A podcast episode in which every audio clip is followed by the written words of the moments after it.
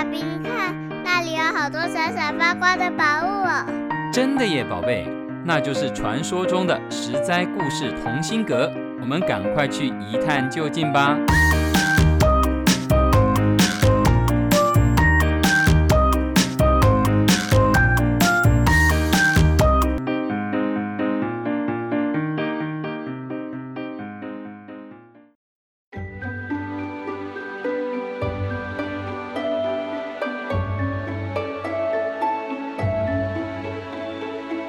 亲爱的小朋友们，我是帮故事加点风味，不会太甜，也不会太淡的微糖姐姐。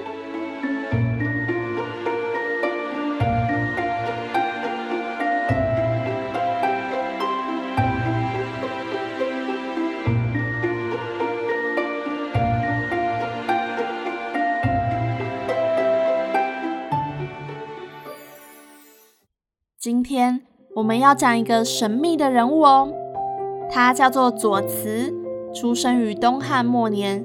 传说他活了一百三十四岁，而且还精通五经，会道术，懂星象，甚至还有传说说他能够指使鬼神帮他做事，在当时可以说是被传得神乎其神。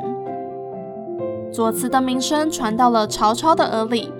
曹操有些怀疑，便派人把他抓来，关到了一个石头洞里面，不给左慈饭菜吃，还命令人看管他，足足让他在山洞里面待了一年。一年，小朋友想想看，正常人一般可以多久不吃不喝呢？嗯，最多也撑不到几天吧。没想到。一年后，左慈居然像一个没有事的正常人一样走出来，而且容貌都没有半点变化。如果你是曹操，你会怎么想呢？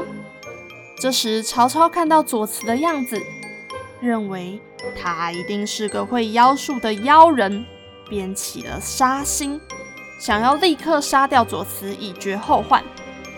曹操刚动了想要杀左慈的想法时，左慈就立刻知道了。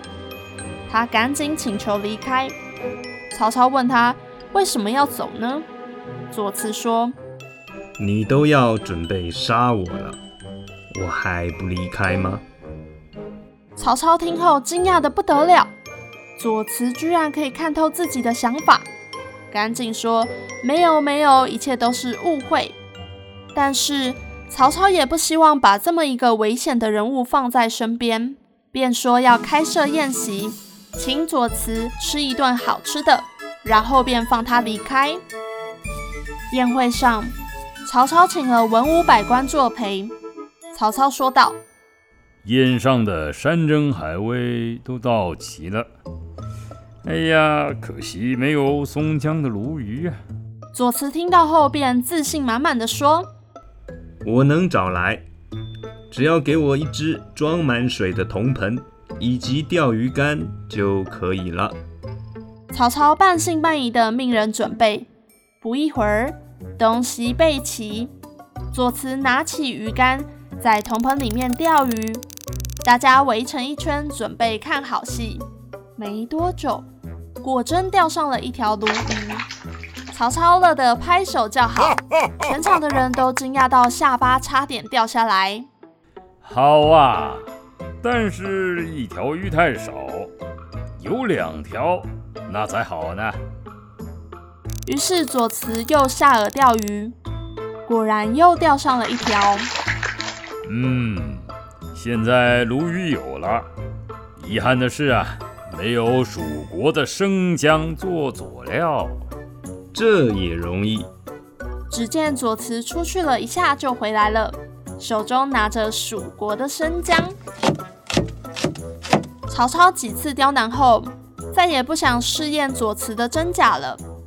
这时左慈主动说：“眼下就要分别了，我们喝一杯酒告别吧。”曹操没有拒绝，但是没想到。左慈拔下头上的簪子，在酒中搅了搅，酒杯竟然一分为二，左慈自己先喝了其中一杯，然后把另外一杯递给曹操。曹操疑心病重，看到左慈的种种妖魔异术，自然不敢喝那杯酒。左慈也不勉强，自顾自地把那杯酒干杯喝掉，再把杯子扔到了屋顶的大梁上。文武百官和曹操都不自觉地顺着杯子的弧度往上看。等回过神的时候，左慈早就消失不见了。曹操大惊，连忙派人前去寻找。官兵们发现了左慈，准备上前擒拿时，左慈转身走进了羊圈里，变成了一只羊。曹操知道抓不到左慈，就大声说道：“我不过是想试试先生的道术罢了。”不会无辜杀害你的。这时，忽然有一只羊上前，曲起前腿的两膝，像人一样站着，说道：“何必忙乱成这样？”人们立刻说：“这只羊就是左慈。”可是正要去捉拿时，忽然几百只羊都变成了这样，口中说着一样的话语：“何必忙乱成这样？”士兵们，你看我，我看你，不知道该怎么办，只好先罢手。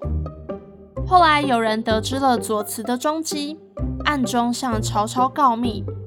但是当左慈被关进监狱的时候，怪事又发生了。狱官刚想要拷打他，发现门外又出现了一个左慈。曹操惊恨交加，来人呐！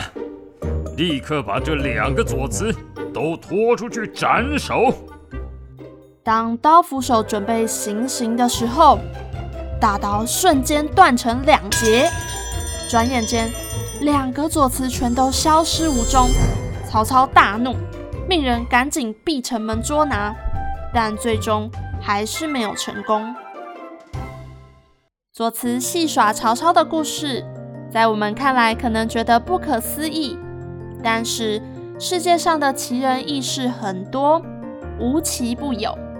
从故事中，我们可以感觉到左慈是个诙谐戏谑、笑骂人生的人。他善用道术戏弄曹操，是希望曹操能够有所收敛。否则，一般人要是有左慈的神通，会用来求自己的富贵，博得他人的恭敬，阿谀奉承。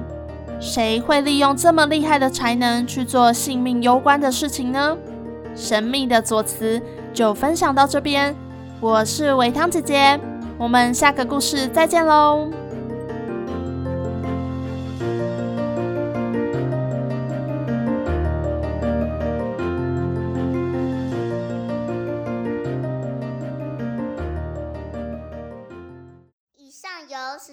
在网络教育学院制作播出。